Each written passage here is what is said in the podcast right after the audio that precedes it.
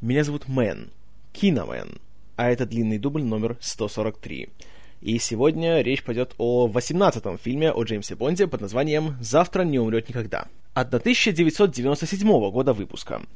Итак, вышел «Золотой глаз», э, стал гигантским хитом, доказал всем, что Бонду все еще есть место в современном мире, и стало ясно, что продолжение будет. Однако тут было все не так уж просто. И в очередной раз закулисная история оказалась куда сложнее, чем должна была бы быть, и, увы, это не могло не сказаться на самом фильме. Проблемы начались, как всегда, снова со студии MGM, которая, несмотря на то, что вроде бы наступили у нее уже времена получше, и вышел «Золотой глаз», и принес гигантскую прибыль, но проблема в том, что в том же 95 году MGM э, была дистрибьютором и со-инвестором фильма Пола Верхувена «Showgirls», который потопил студию Кэролку. И, в принципе, считается, да и не только считается, а и является одним из худших фильмов последних лет так 40. В этот период э, студией управлял французский банк, э, не знаю, как это правильно произносится, э, Crédit Lyonnais, судя по всему. Ну, простите за мое ужасное французское произношение. И руководство банка запаниковало от того, что случились такие страшные провалы, поэтому назначило нового руководителя всей этой вот группой компаний. MGM, UA, э, Pate, которая к ним присоединилась и тому подобное. Этим руководителем стал человек, который сам может быть злодеем до фильма о Джеймсе Бонде. У него даже имя подходящее.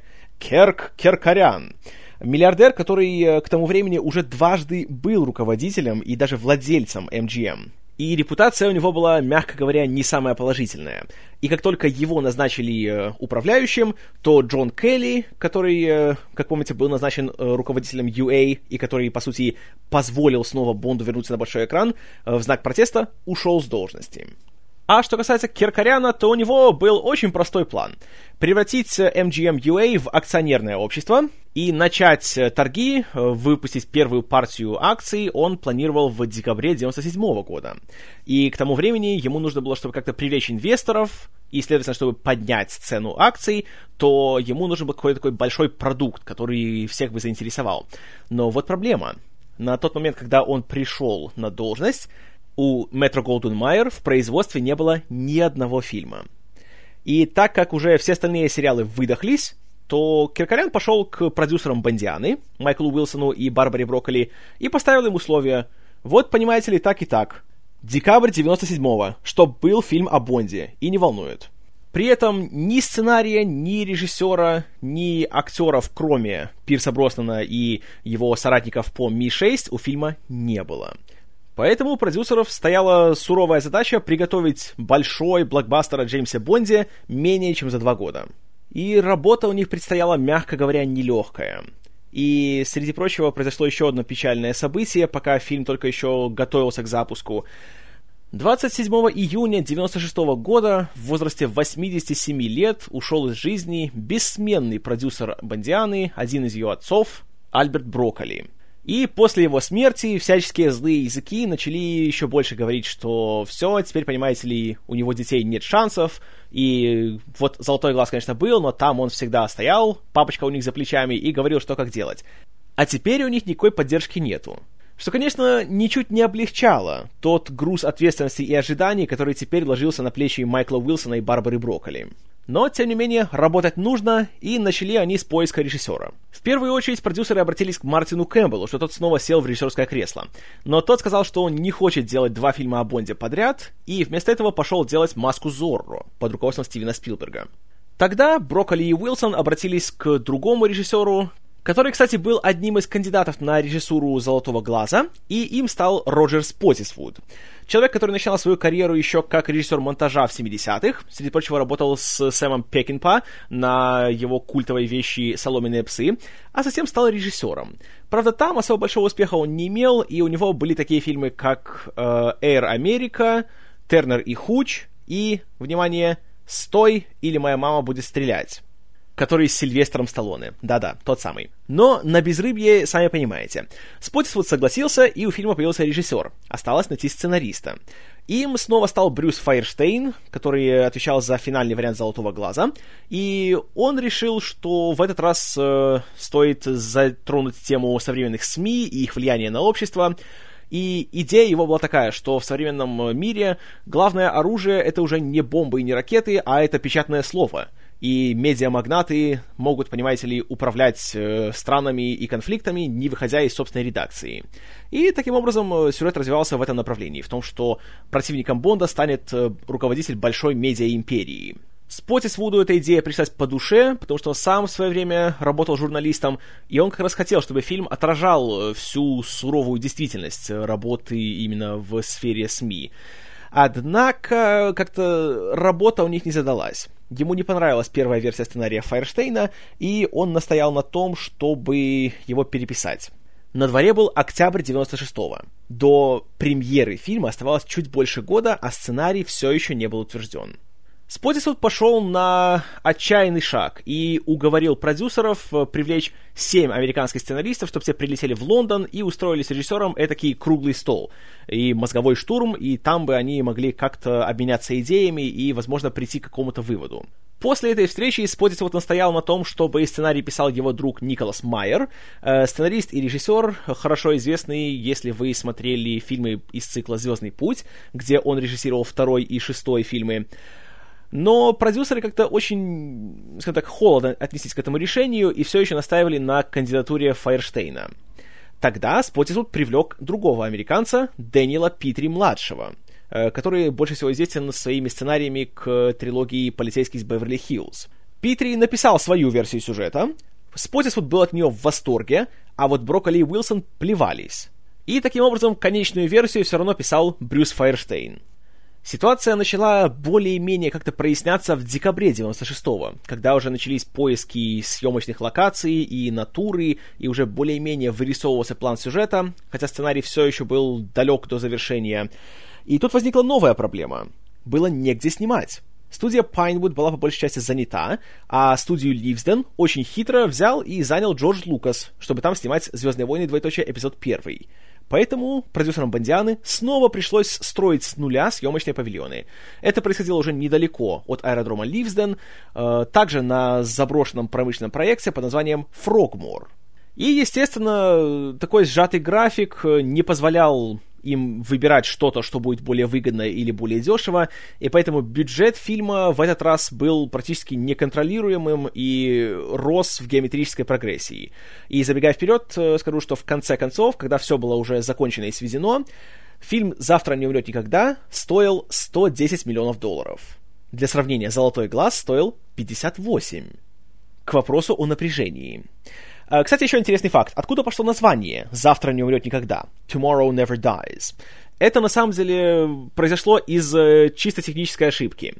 Потому что первоначально было запланировано название Tomorrow Never Lies, то есть «Завтра никогда не врет». Но когда этот текст переслали по факсу, то из-за ошибки самого факса, немножко там переборщил с э, порошком для печати, L превратилась в D и получилось Tomorrow Never Dies, то есть не умрет никогда. И когда руководство MGM увидело этот вариант, то они пришли в восторг, и таким образом у фильма появилось его финальное название. Итак, в декабре 96 года во Фрогморе началась постройка съемочных павильонов и декораций. В этот раз, правда, не было одного ключевого члена съемочной группы, художника-постановщика Питера Ламонта, потому что он был занят на небольшом фильмеце под названием «Титаник», за который впоследствии получил Оскара. Поэтому в этот раз был новый художник-постановщик Алан Кэмерон. Человек очень опытный, который, кстати, уже работал со Спотисвудом на Air America, а также делал такие разношерстные фильмы, как Willow, Горец, Звездный десант и все те же преснопамятные Showgirls. Также в этот раз у фильма был и новый оператор-постановщик. Им стал Роберт Элсвит, постоянный оператор Пола Томаса Андерсона и будущий лауреат Оскара. Поменялся и режиссер монтажа. Теперь их стало двое. Это были Мишель Аркан и Доминик Фортен. В общем, пока строились декорации, активно шел подбор актеров, который также отставал от всех графиков.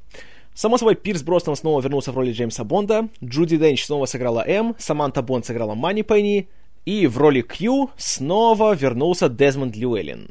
Что касается главного злодея по имени Элиот Карвер, то тут есть такая интересная легенда, что первоначально э, в этой роли был заинтересован Энтони Хопкинс, и что даже на самых-самых ранних стадиях он даже согласился играть эту роль. Однако, когда прошло три дня, и он увидел, насколько все суматошно и нестабильно и непредсказуемо, он просто послал всех лесом и ушел с проекта. Э, подтверждения этому, правда, я не нашел, поэтому будем считать это просто легендой. А вот кто получил роль, так это валийский актер Джонатан Прайс, который, я думаю, вам будет лучше всего известен, если вы смотрели фильм Терри Гиллиама «Бразилия». А если вы не смотрели фильм Терри Гиллиама «Бразилия», то посмотрите фильм Терри Гиллиама «Бразилия».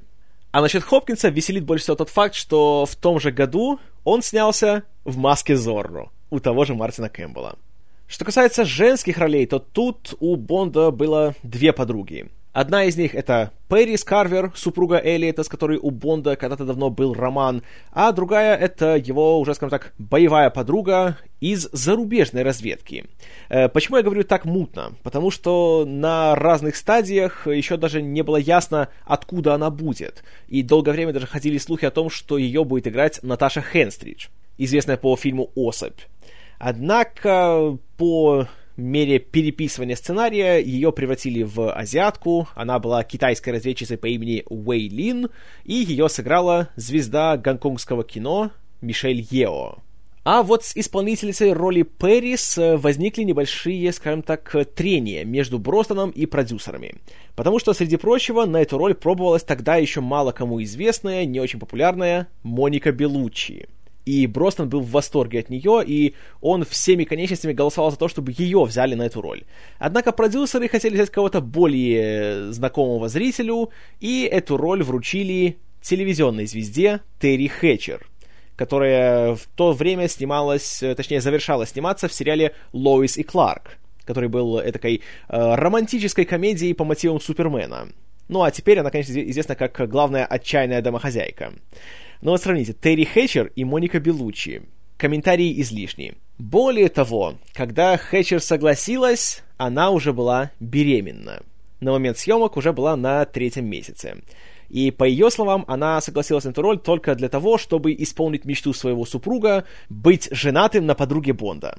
Так что, сами понимаете. Еще до того, как сценарий и подбор актеров был завершен, съемки уже начались. Вторая съемочная группа под руководством э, нового режиссера Вика Армстронга, который с Бандианой был знаком уже 30 лет, начинал как каскадер еще на «Ты живешь только дважды», они отправились э, в Пиренеи, где в горах снимали пролог к фильму. Причем Броснан там не был, а использовали его дублера Уэйна Майклза.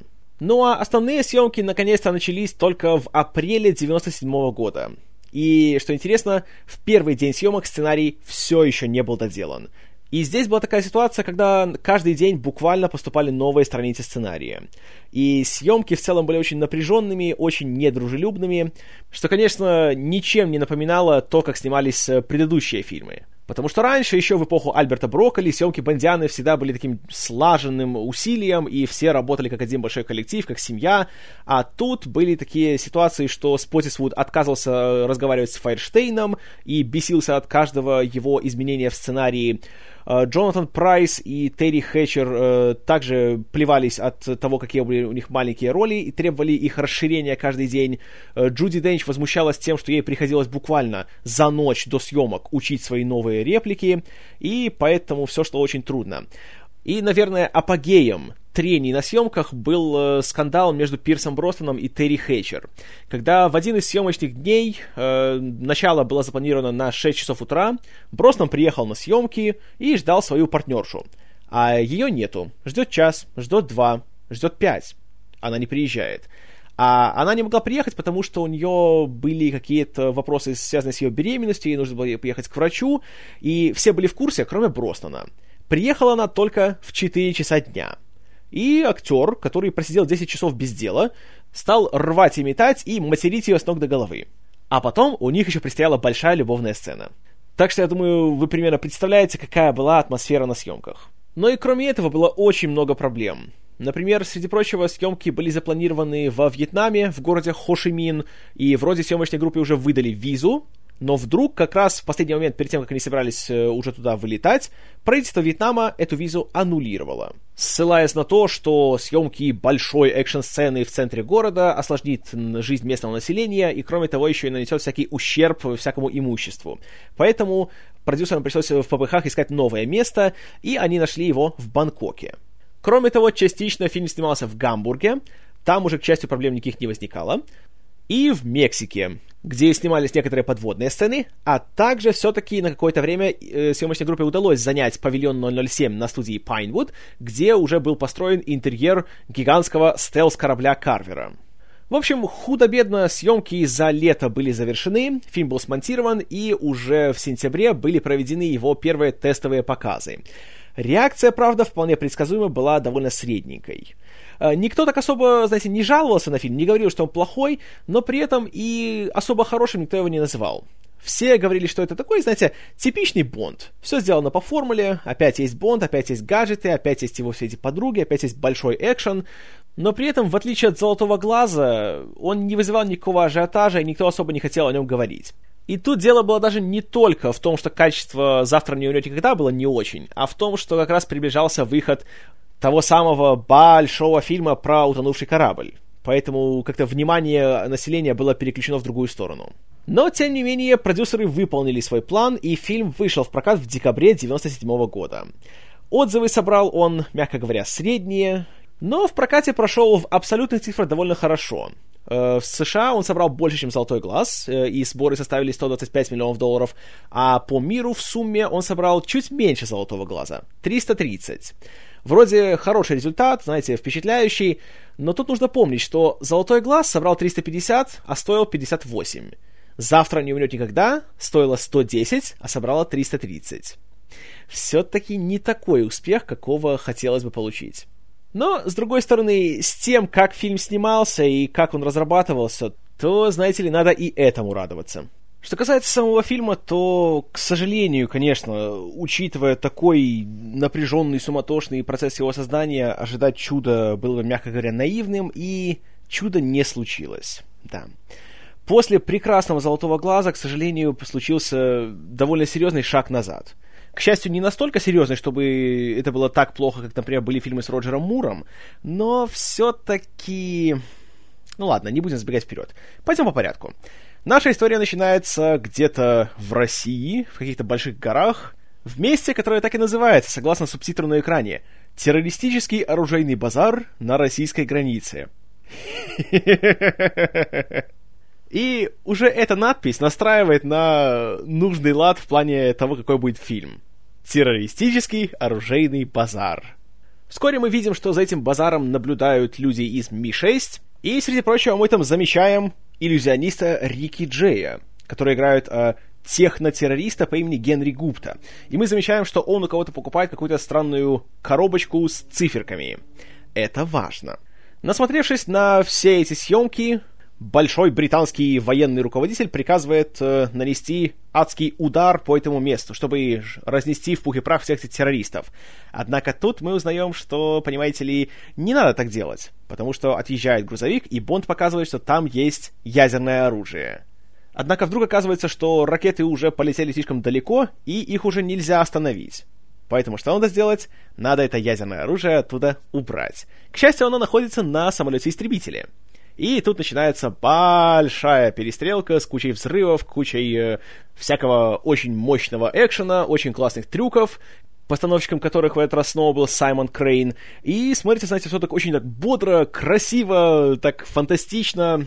Броснан очень хорош, стреляет направо и налево, затем забирается в истребитель, и из истребителя стреляет направо и налево. Э, хорошо получается. И затем, э, конечно же, прилетают сами эти ракеты, он успевает взлететь, но так легко ему не отделаться. И в самолете оказывается второй пилот, с которым у него начинается адская борьба, и на хвосте у него еще один истребитель. И, знаете, да, классно смотрится. Очень так красиво, так динамично, и, опять же, хорошая операторская работа, и, в принципе, довольно хороший монтаж. И в конце концов Бонд чисто по-бондовски избавляется как от второго пилота, так и от второго истребителя. Хороший такой финал, красивый такой пролог получился. Uh, он, конечно, ничем особенно так не выделяется, в принципе, просто такая хорошо поставленная, компетентная экшн-сцена. Тут, увы, нет никаких э, больших, таких, знаете, супер крутых трюков, как это было, допустим, вот в «Золотом глазу». Но тут логика была такая, что, как говорит Майкл Уилсон, у них не было времени, чтобы придумать реально что-то такое вот ошеломительное, поэтому они решили, что лучше возьмут количеством, а не качеством. Ну, что ж, по крайней мере, количество было хорошее, и все-таки качество тоже, я бы сказал, что на уровне. Поэтому все как надо. К вопросу о качестве. Затем мы переходим уже к нашим вступительным титрам, которые снова э, делал дизайнер Дэниел Кляйнман, и звучит э, заглавная песня, которую исполнила Шерил Кроу. Tomorrow Never Dies. А, интересная история. Э, песню в этот раз э, писали не на заказ, а проводился конкурс.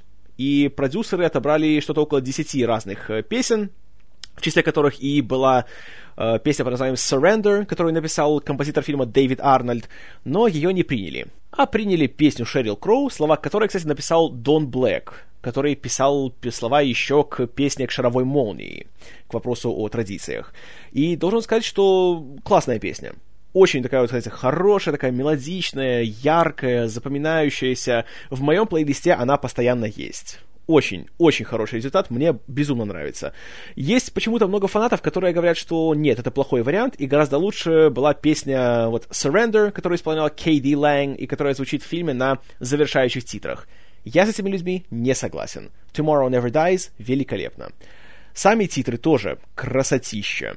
В этот раз используется мотив э, электроники, СМИ, всяких телевизионных экранов, и выглядит очень красиво, очень так, эм, как сказать, оригинально. Используется компьютерная графика для того, чтобы показать все эти э, женские силуэты, которые возникают из всяких э, микросхем. И сделано реально с фантазией, со вкусом. Мне очень нравятся эти титры, и вообще из всей Бандианы они одни из моих любимых. Прекрасно сделано.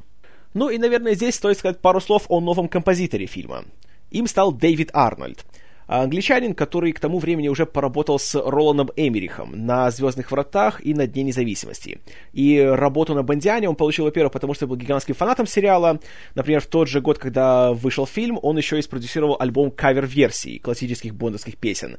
И, ко всему прочему, его лично порекомендовал Джон Барри. А если Джон Барри его порекомендовал, то, сами понимаете, это очень хорошая рекомендация. И также продюсеры учли э, жалобы многих фанатов на то, что э, Эрик Сера как-то уж слишком много экспериментировал с всякими там синтезаторами и ударными в «Золотом глазу». Поэтому у Арнольда гораздо более э, такой классический саундтрек фильма получился. Он очень активно использует э, саму тему Джеймса Бонда, и в целом э, уже аранжировки более традиционные, более такие оркестровые. Знаете, я только за. Получилось, по-моему, очень даже хорошо. Итак, заканчиваются наши прекрасные вступительные титры, и начинается наш основной фильм. Начинаем мы его в Южно-Китайском море, где находится британский корабль под названием Девоншир, который, согласно своей технике, находится в международных водах, хотя в реальности это все неправда, потому что какая-то неведомая сила э, скажем так, взломала их э, радар и их навигационное оборудование, и теперь они находятся на территории китайских вод. И, следовательно, китайские войска уже отправили два своих истребителя, которые им угрожают, что если те не покинут эту территорию, то они их атакуют.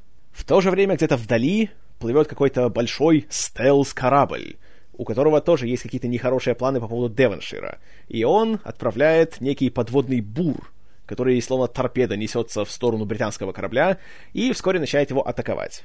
И, конечно же, британцы думают, что это была торпеда, которую отправили китайцы, и корабль вскоре идет ко дну. Весь этот процесс со стороны стелс-корабля координирует э, большой, такой статный, очень нордичного вида немец по имени мистер Стампер, которого играет немецкий актер Гетц Отто, который почти всю свою карьеру играет всяких мерзких фашистов. И забавная история, как бы получил эту роль. Э, когда он пришел на пробы, продюсеры сказали ему, у тебя есть 20 секунд, чтобы представиться. И он сказал, я большой, я злой и я немец. Он справился за 5 секунд. Вот так он и получил эту свою роль. Причем по неведомым причинам Стампер еще и, и описывает и комментирует каждый шаг этого плана в стиле «А теперь британцы думают, что это их атаковали китайцы», чтобы каждый зритель понял, что происходит на самом деле. Это уже, конечно, немножко ленивая работа сценариста. Ну и в то же время, перед тем, как утонуть, Девоншир еще и выпускает э, одну ракету в один из китайских мигов и сбивает один из них. Так что, понимаете ли, международный инцидент. А тем временем где-то в Европе в своей штаб-квартире находится медиамагнат Элиот Карвер, который как раз готовит заголовок к своей газете The Tomorrow, то есть «Завтра», и отсюда название фильма. И там у него подозрительно много информации о том конфликте с кораблем Девоншир. Хм... И, среди прочего, он говорит с кучей своих подчиненных, среди которых тоже есть продюсер Майкл Уилсон. Смотрите внимательно. И вот уже начинается мультяшность. Они, разумеется, говорят только о всяких там скандалах, компромате, о катастрофах, о политических переворотах и так далее. И видно, что он сам Карвер на все это влияет, тянет за все ниточки, у него есть компромат на всех и так далее очень по-мультяшному смотрится. И не помогает еще и то, что Джонатан Прайс э, переигрывает без какого-либо чувства меры. И я уж не говорю о том, что у него еще такая характерная белая такая стоячая прическа, и эти его очки, и его это вечно маниакальное выражение лица, то как-то все-таки, знаете, да... Ну и получается так, что есть большой медиамагнат, который, как мы узнаем, владелец этого самого стелс-корабля, который потопил Девоншир и вызвал этот самый инцидент. И все получается, что это лишь владелец кучи газет, телевидения, радио и тому подобное. Который вдобавок еще и любит прослушивать телефоны всяких политиков и влиятельных фигур. То есть в этот раз у нас будет Джеймс Бонд против Руперта Мердока. И это ровно настолько захватывающе, насколько прозвучала эта фраза. То есть ни насколько. Ну и, разумеется, Карвер первым докладывает о том кризисе, который начался в том самом Китайском море. Далее мы уже видим Бонда, который находится в Оксфорде и изучает датский язык. Пошлый каламбур. И его, конечно же, вызывают на работу, ему звонит Манни Пенни, и он уже на своем классическом Астон Мартине DB5 мчится в штаб-квартиру. Там его уже ждет М и министр обороны, которого, кстати, играет Джулиан Фэллоуз, э, лауреат Оскара за Госфорд Парк и автор идеи э, мыльной оперы «Аббатство Даунтон». И тот, понимаете ли, хочет э, жахнуть по Китаю, но М и Бонд, соответственно, как-то не уверены в этом всем. И более того, у Бонда по пути еще и появляется подозрение, что газета Tomorrow как-то в этом всем замешана. Потому что как же так быстро у них появился этот заголовок об этом кризисе? Ведь официально никто ничего не знал. И на расследование Бонду дают двое суток. Поэтому он отправляется в город Гамбург, где скоро будет запуск новой спутниковой сети Карвера. И, о, как кстати, оказывается, что у Карвера есть новая жена, Пэрис, с которой у Бонда весьма кстати был роман когда-то давно. Хотя, конечно, мы его никогда не видели, но подразумевается, что он был. По прилету в Гамбург прямо в аэропорту Бонда встречает Кью, которого снова играет Десмонд Ливерин. И Кью, как всегда, прекрасен. И он ему дает всякие его крутые гаджеты, включая очень-очень-очень практичный телефон Ericsson, тогда еще без Sony, э, который может очень классно сканировать отпечатки пальцев и затем использовать их для ввода на всяких там сенсорных панелях. И, кроме того, Бонд получает свою новую машину. Снова BMW в этот раз, и, правда, в этот раз это уже не кабриолет, а нормальный такой седан 750i. И должен вам сказать, что, ох-ох-ох, среди бонд-мобилей, может, конечно, это не самый внешне привлекательный, но его всякая система защиты и функция радиоуправления это великолепно. Это просто красотища. Из бонд-мобилей это один из моих любимых, однозначно. Итак, тем же вечером Бонд приходит на званый прием в честь запуска спутника Карвера. Там ознакомится с самим медиамагнатом, обменивается с ним всякими там двусмысленными фразами, которые дают Карверу понять, что тот его уже подозревает. А также там фигурирует какая-то очень уж запоминающаяся дама с азиатской внешностью, которая представляется журналисткой из китайского новостного агентства. Хм... Интересно, будет ли она иметь важность для дальнейшего сюжета? Кроме того, Бонд здесь снова встречается с Пэрис Карвер, которая, конечно, очень недовольна его видеть, и они немножко говорят очень откровенно о своем прошлом, и она в курсе, что он все еще шпион, и даже об этом вслух говорит. И в этом ее большая ошибка, потому что параллельно с этим товарищ Гупта внимательно за всем следит с помощью своей кучи камер наблюдения. И несмотря на то, что на этом приеме очень громкая музыка и очень много людей, которые громко говорят, каким-то образом ему все-таки удается услышать, что говорит Пэрис, и чтобы это вызвало его подозрение. Окей. Ну а вскоре после этого, без всякого объяснения, люди Карвера берут Бонда под руки и ведут в какую-то студию звукозаписи, которая полностью звуконепроницаема, и там пытаются выбить из него информацию, почему что он вдруг пришел сюда, и он так любопытно, понимаете ли, там спрашивает о всяких вещах у Карвера. А сам Карвер в это время выступает с пламенной речью, где он буквально говорит, что он хочет власти и управления всем миром. Он, конечно, говорит, что это он это будет делать с помощью информации, которая будет доступна всем, но мы-то знаем, что он имеет в виду. И, опять же, выглядит очень мультяшно.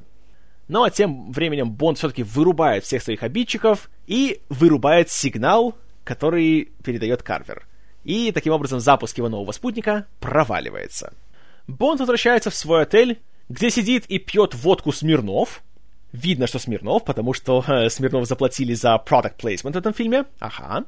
И вдруг неожиданно, ну хотя бы для кого-то, э, к нему приходит Пэрис. Что происходит дальше? Э, думаю, можете предсказать. Да, они говорят по душам, за жизнь, все дела, и, разумеется, он с ней спит. И должен признать, что Терри Хэтчер, конечно, довольно симпатичная здесь.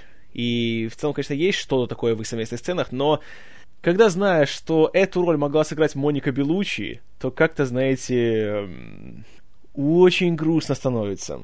Но, тем не менее, параллельно с этим Карвер говорит с Гуптой, и последний выдает ему, что что-то в этом Бонде было не так. И он говорит, что проверил все его документы и все электронные сведения о нем, и все там слишком чисто, уж слишком все хорошо. А это говорит только об одном, что он не тот, за кого себя выдает. И тут у Карвера страшное подозрение насчет своей жены, и он принимает очень нехорошее решение по отношению к ней. Тем временем, в гостинице Бонда, перед тем, как уйти, Пэрис говорит Бонду, что у Карвера есть какой-то тайный сейф в его кабинете в издательстве газеты Tomorrow, куда Бонд и забирается на следующий день. Он втихаря пробирается в его кабинет с помощью своего крутого телефона Ericsson. Он э, обманывает сканер отпечатков пальцев, достает ту самую странную коробочку с циферками из пролога и пытается убежать. Однако срабатывает тревога. И по пути он еще и э, уничтожает спутник Карвера стоимостью в 300 миллионов долларов, который почему-то просто так вот стоит в коридоре без всякой охраны, без всякой, э, всякого ограждения. Подумаешь, какие там 300 миллионов? Я бомжам возле церкви больше даю. И пока Бонд пытается убежать, он замечает, что та самая непонятная девушка азиатской внешности из китайского новостного агентства тоже здесь. И она тоже что-то искала. И она убегает очень хитрым способом, где она буквально идет по стенке вниз. А... Ха. А, кроме того, попутно Бонд очень колоритно убивает чела, забросив его в печатный пресс. И сопровождает это очередным злым каламбуром. Как только кажется, что Бонд уже на воле и все хорошо, никто за ним не гонится, ему звонит Карвер. И намекает на то, что э, Пэрис уже осталось жить недолго, и она в его гостинице. Бонд несется в гостиницу, прибегает в свой номер, где Пэрис уже давно мертва, и его встречает зловредный Винсент Скевелли, который играет не... человека по имени доктор Кауфман, который, видите ли, понимаете, большой специалист по фальсификации смертей, убийств, самоубийств и так далее. В это же время люди Карвера под наблюдением Стампера пытаются взломать машину Бонда. Но она-то не так-то проста, и даже кувалда по лобовому стеклу не действует. В своем номере э, Бонд в дурацкой комической сцене обставляет доктора Кауфмана, убивает его и отправляется на парковку, которая многоэтажная, где куча машин, где куча злодеев, и есть его BMW на радиоуправлении, которое он осуществляет с помощью своего телефона Ericsson. И дальше начинается очень такая бодрая погоня по этому многоэтажному паркингу, которая, надо сказать, э, очень веселая. И тут вот, э, помните, я жаловался на «Золотой глаз», что там был Бонд-мобиль, нас подразнили им, но его не использовали. Так вот, здесь продюсеры сделали работу над ошибками, и ох, какой Бонд-мобиль! Сколько в нем всего есть! Сколько всяких классных прибамбасов! Мой любимый, наверное, это когда он э, сначала разбрасывает кучу всяких шипов, которые прокалывают шины э, машин, которые гонятся за ними, а затем, из-за того, что он ездит по кругу, он сам на них же наезжает, но у него-то суперфешенебельные шины, которые сами себя еще на- накачивают на ходу. И Бонд даже сам еще такой довольный, такой ха-ха, едет. Красотища просто. И трюки классно поставлены, и хорошо сняты, и все такое бодрое, и быстрое, и шустрое, и веселое. Тут, конечно, большое спасибо Вику Армстронгу, который не только все это срежиссировал, но еще и сам придумывал многие из этих гэгов, поэтому вот это хорошо все сделано. И когда смотришь, ты даже как-то и немножко не замечаешь то, что эта сцена на самом деле ни к чему не ведет. И в реальности Бонд на своем этом Бонд-мобиле рассекает по одной и той же площади. И он никуда так и не попадает. И в конце концов он э, просто впустую растрачивает этот БМВ, спуская его с верхнего этажа стоянки, а сам убегает. Как бы вот оторвавшись от своих преследователей. Но вот вопрос. Там есть стампер, который на соседнем здании, все смотрит э, с высоты птичьего полета. Он же видел, что БМВ был пустым, когда он вылетел из парковки. Он же знает, что Бонд все еще там. Вот неужели он не может по-быстренькому спуститься и встретить Бонда, когда тот пытается убежать? Нет? Если же его задача убить Бонда. Получается, что нет. И, к сожалению, как только Бонд покидает Гамбург, и теперь он уже находится на американской авиабазе в том самом Южном Китайском море. Э, почему на американской? Почему он не отправился обратно в Ми-6, не предоставил доказательства тому самому министру обороны, чтобы он отменил свой план по атаке Китая? Непонятно. И вот уже с этого момента все-таки фильм, к сожалению, начинает катиться с горы. И уже нет ни особого юмора, ни особого какого-то динамизма, ни тем более какой-то особой логики в сюжете. И сказывается тот факт, что сценарий писался на ходу. В общем, Бонд отправляется в территорию, где затонул корабль Девоншир. Он совершает очень красивый, очень зрелищный прыжок с самолета, который выполнил уже знакомый вам Биджей Уорд, и он его выполнял 80 раз на съемках. Серьезно, 80. И он опускается под воду, он находит затонувший Девоншир, он исследует его останки, и та самая девушка с азиатской внешностью снова здесь. Знаете, мне начинает казаться, что она не из китайского новостного агентства. Но, тем не менее, они начинают сотрудничать, они всплывают вместе к ее кораблю, но оказывается, что там уже находятся и Карвер, и Стампер, и их люди. И таким образом Бонда и эту девушку, которую зовут Уэй Лин, берут в плен. И они отправляются во Вьетнам, где у Карвера есть э, своя штаб-квартира, свой гигантский небоскреб, и там, понимаете ли, Карвер и Стампер собираются их устранить. И здесь мы уже начинаем понимать, в чем заключается большой план Карвера. Он, понимаете ли, собирается стравить Запад с Востоком для того, чтобы началась Третья мировая война, а он из первых рук делал все самые большие репортажи, чтобы у него были самые большие тиражи, самые большие рейтинги, чтобы он получил эксклюзивное права вещания в Китае на ближайшие N лет и тому подобное. Но вот все-таки логика этот план не отличается. Если начнется Третья мировая война, это приведет все-таки к массовому разрушению практически всего мира. И какой будет толк от этого мира, если от него ни- ничего не останется? Какая у него будет власть? Кому она будет принадлежать? Я не понимаю, это все-таки... Даже по меркам бондовских злодеев, это план, откровенно говоря, дурацкий.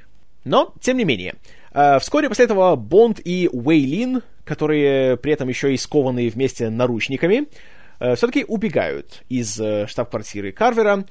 И вот в чем проблема. Мишель Ео, она же на самом деле отличная экшен-актриса. Она в Гонконге всегда славилась тем, что выполняет собственные все трюки, все боевые сцены, все драки, все погони, все делает сама. Здесь же она сама не выполняет свои трюки. Здесь у нее есть дублерша.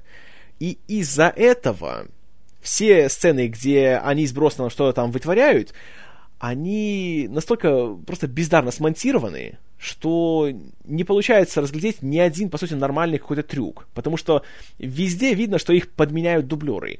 И это абсолютно аннулирует всю зрелищность. И вообще это тогда делает бессмысленным появление Мишель Ео в такой роли, потому что она не делает то, что она должна делать в таких вот ролях. И опять же, трюки сами по себе классно придуманы. И вот эта вся идея, что они выпрыгивают как бы с балкона, хватаются за гигантский транспарант с портретом Карвера, и по мере того, как он рвется, они медленно опускаются вдоль этого небоскреба. хорошо придумана, оригинальная идея, но она настолько снята, как-то так, вот знаете, незрелищно. Сплошные крупные планы и вот этот очень-очень быстрый монтаж с такими коротенькими кадрами, что не разглядеть это все. И не создается такого чувства, что вот это делается вживую. И выглядит просто фальшиво. Хотя оно ж не было фальшивым. Но вот из-за вот такого вот бестолкового монтажа, вот, к сожалению, эта сцена не делает нужного впечатления. Далее она перетекает в большую погоню, где Бонд и Уэйлин на одном мотоцикле, мотоцикле BMW, конечно же, угоняют от вертолета Карвера по... Что это там, город Хошимин должен быть, хотя реально это Бангкок. И тоже, опять же, погоня сама по себе интересная. И сам факт того, что они прикованы друг к другу наручниками, и они не могут нормально усесться на одном мотоцикле, это очень интересно. Но снова-таки, мы никогда практически не видим актеров на мотоцикле в полный рост. И мы не видим колеса, которые едут по земле. И тогда понимаешь, что, ну, конечно, потому что мотоцикл на самом деле по земле не едет. Он находится в кузове несущего транспортного средства, так, чтобы они могли спокойно себя чувствовать и еще и играть. Хотя при этом сама идея очень хорошая, очень интересная. И тут был забавный случай. Э, Спотисвуд перед началом съемок сцены сначала отвел Бросна в сторону, затем отвел э, Ео в сторону. И обоим сказал, не дай ей или не дай ему сесть на место водителя. Вот поэтому-то и у них получается такая вот конкуренция за ведущее место на мотоцикле. Но, опять же, благодаря съемкам и монтажу это не смотрится так эффектно. И, кроме того, тут есть очень-очень толковый трюк, когда, казалось бы, все, они уже в тупике, и вертолет решает их э, очень хорошенько так порубить, так наклонившись, и вертикально движется в их сторону. И своими лопастями он собирается их э, измельчить на куски. И Бонд делает хитрый трюк, при котором он э, буквально скользит на мотоцикле под э, краем лопастей э, вертолета. Сама идея шикарная, чертовски такая, знаете, захватывающая и, и зрелищная. Но, снова-таки, пока он этот трюк выполняет, монтажер успевает поменять три или четыре разных ракурса. И смотрится это далеко не так хорошо, как это было бы, если бы мы все видели только вот одним непрерывным дублем. Вспомните, какой классный был прыжок э, через э, этот мост с переворотом в «Человеке с золотым пистолетом», если закрыть глаза на дурацкую озвучку этой сцены. Классно, правда? А теперь представьте, что эта сцена была снята, вы знаете, с четырех разных углов, и они бы постоянно менялись на протяжении всей этой сцены. Не тот эффект. Вот то же самое и здесь.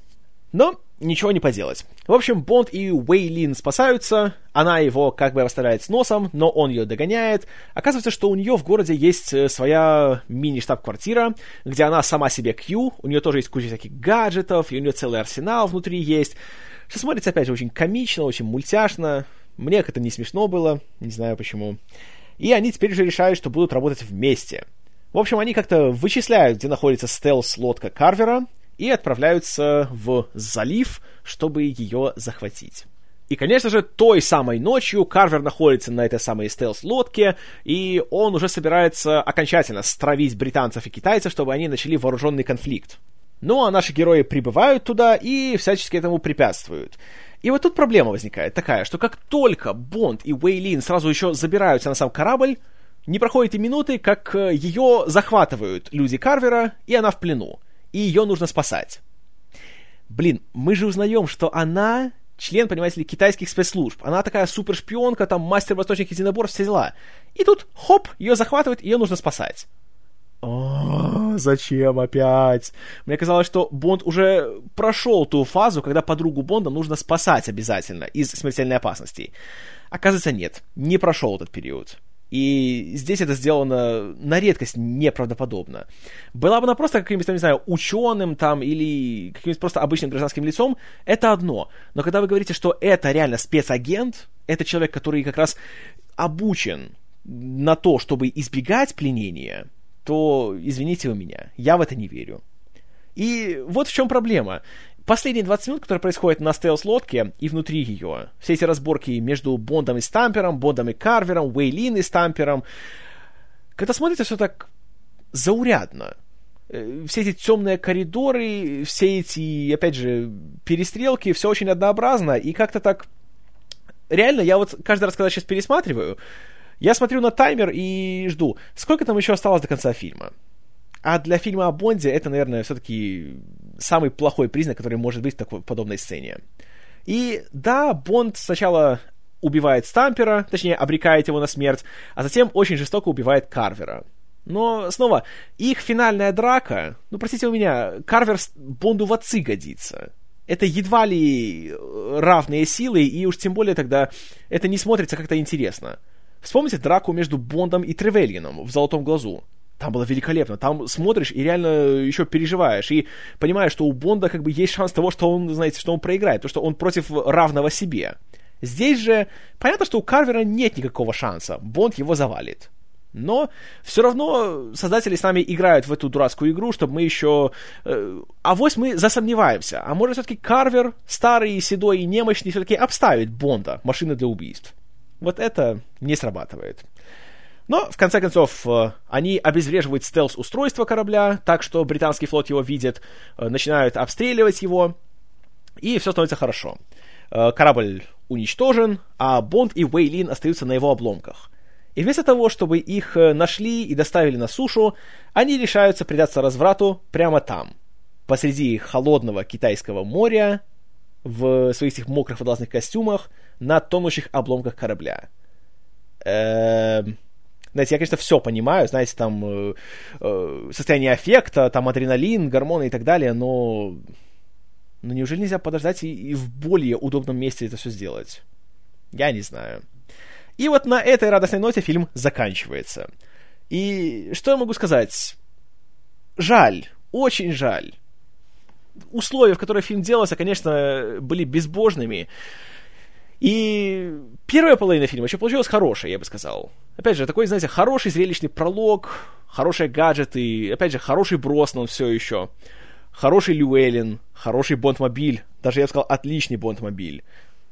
И пока события развиваются в Европе, сначала в Англии, потом в Германии, то все так, знаете, так, как-то так легко смотрится, так свежо, есть такой определенный европейский колорит у всего этого, и такие забавные, опять же, персонажи второго плана, тот же Винсент Скиавелли, и тот же Рики Джей, когда они появляются, все хорошо. Но вот вторая половина фильма, когда Бонд отправляется уже в Азию, смотрится как-то все банально, как-то лениво, высосано из пальца. В принципе, так оно и было на самом деле. И вот от этого, конечно, очень становится печально. Я не могу сказать, что в этом виноваты продюсеры или режиссер или сценарист, потому что, как я уже говорил, условия, в которых они работали, были просто адскими.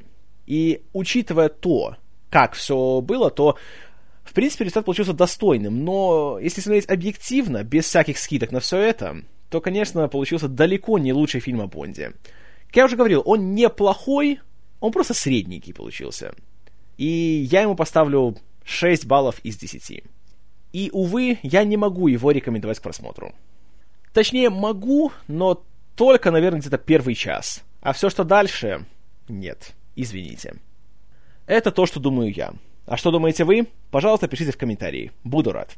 Джеймс Бонд вернется в фильме «И целого мира мало». А я вернусь в длинном дубле номер 144. А до тех пор, спасибо за внимание. С вами был Киномен. И зачем жить, если ты не чувствуешь себя живым?